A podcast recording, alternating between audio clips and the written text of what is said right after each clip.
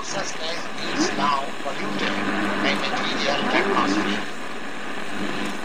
Vieles, das lassen Sie sich ge Alle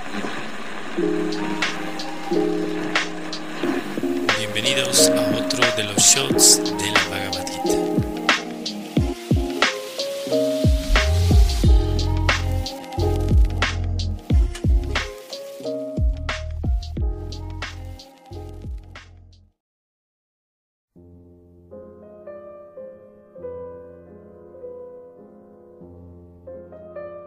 Estamos leyendo el texto número 39 del capítulo 2 de la Bhagavad Gita tal como es de Bhaktivedanta Swami Srila Prabhupada. Hasta aquí te he descrito este conocimiento a través del estudio analítico. Ahora escucha la explicación que voy a dar de ello en términos del trabajo que se realiza sin resultados fruitivos. Oh hijo de Prita, cuando actúes con esa clase de conocimiento podrás liberarte del cautiverio de las obras. Vamos a hacer un resumen con los puntos principales que Prabhupada está tocando en su explicación. Eh, todo realmente es muy importante, pero lo que estamos tratando en estos audios, como ya había mencionado alguna ocasión, es eh, que sean cortos. Tenemos otros que son más largos, que pueden escuchar también Spotify. Bueno, el significado de Prabhupada o la explicación eh, inicia con él nos da una uh, referencia de, del Nirutji o el diccionario védico donde Sankhya se refiere a aquello que describe las cosas en detalle mientras que Sankhya se refiere a la filosofía que describe la verdadera naturaleza del alma. Por otro lado, yoga implica controlar los sentidos. También Prabhupada nos va a hablar acerca de la propuesta de Arjun de no pelear, que está únicamente basada en la complacencia de los sentidos. Había olvidado que simplemente su deber primordial era luchar y deseaba detener la pelea, creyendo que realmente sería más feliz si no tenía que matar a sus parientes. Así que tanto la idea de conquistar a sus primos y hermanos o los hijos de Dhritarashtra, como la idea de verlos vivos, eh, la motivación básica era la complacencia personal de los sentidos. Ambos enfoques estaban arraigados en la búsqueda de la gratificación sensorial, incluso esto estaba se estaba dando a expensas de la sabiduría y el deber. Y continúa Prabhupada mencionando que el señor Krishna deseaba explicarle a Arjun que el matar el cuerpo de su abuelo en realidad no dañaría el alma. El alma no puede ser matada. Y le explicó que todas las personas siempre somos individuales, incluso él mismo, es decir, Krishna mismo.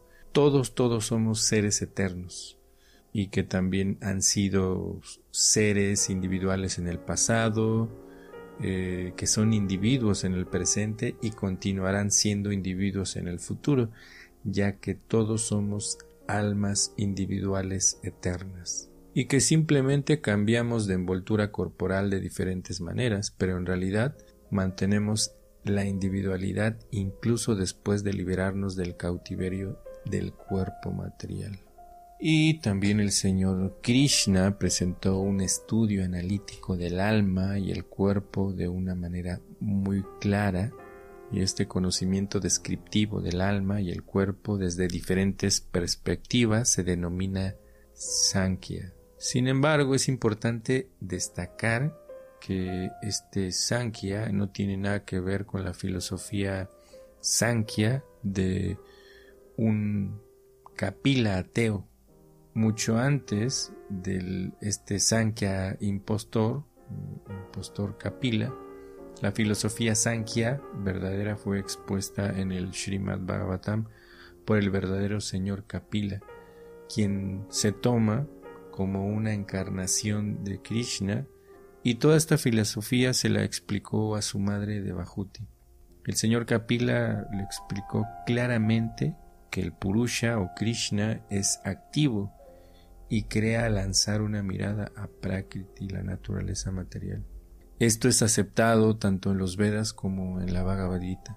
Y los Vedas describen cómo el Señor lanzó una mirada a Prakriti, es decir, de nuevo, esta naturaleza material y la fecundó con almas individuales atómicas. Todas estas entidades individuales simplemente están en este mundo trabajando, esforzándose eh, en búsqueda de la complacencia de los sentidos y bajo el influjo de esta energía material nos creemos disfrutadores. Esta mentalidad persiste hasta la última etapa de liberación, cuando el ser viviente o, el ser vivo o el alma desea fundirse con el Señor. Esto también se le llama la última trampa de Maya o de la energía ilusoria, la ilusión de complacencia de los sentidos también se, se puede tomar, porque este, este aspecto de quitarnos la responsabilidad de ser individuos, poniendo, digamos, todo, todo en, la responsabilidad de Krishna, pensando que solo somos uno, eh, es, es una forma de complacer los sentidos. Así que solamente después de muchas vidas dedicadas a la búsqueda de la complacencia sensual, una gran alma se entrega a Krishna. Y así concluye su búsqueda de la verdad última. También se nos explica que Arjun ya había aceptado a Krishna como su maestro espiritual al rendirse completamente a él, y de esta manera Krishna le hablará ahora sobre el proceso de trabajar en el estado de Buddhi Yoga, Karma Yoga o en otras palabras la práctica del servicio devocional exclusivamente para la complacencia de los sentidos del Señor. En realidad nosotros no queremos eliminar nada de nuestra vida. En este caso, no es que eliminamos o queremos eh, restringir el complacer los sentidos, pero nosotros podemos complacer los sentidos personales a través de trabajar para complacer los sentidos de Krishna. Como cuando ofrecemos los alimentos, en realidad primero estamos tratando de satisfacer los sentidos de Krishna, pero al mismo tiempo viene la recompensa, es decir, que nosotros también tomamos o comemos esos alimentos y también de alguna manera los sentidos están eh, satisfaciendo pero de un modo espiritual. Entonces eh, también se nos explica que el Buddhi Yoga eh, es un camino de comunión directa con el Señor y que esta forma que reside en el corazón como Paramatma está en el corazón de cada ser y sin embargo esta comunión no se realiza eh, sin el servicio devocional. Esto es una de las eh, etapas siguientes de, de, la búsqueda de la divinidad primero como ya habíamos mencionado anteriormente, está el aspecto Brahman, este aspecto de ser uno con Dios, este aspecto de la búsqueda de relacionarte con esa forma de Dios, de Paramatma, es, es otro, otro, otro paso adelante. Y está la, última etapa donde uno ve a Dios como un individuo, como un ser que interactúa, como ya eh, Prabhupada también nos lo mencionó en ese momento uno puede realizar esa comunión a través de lo que se mencionó que es el servicio devocional.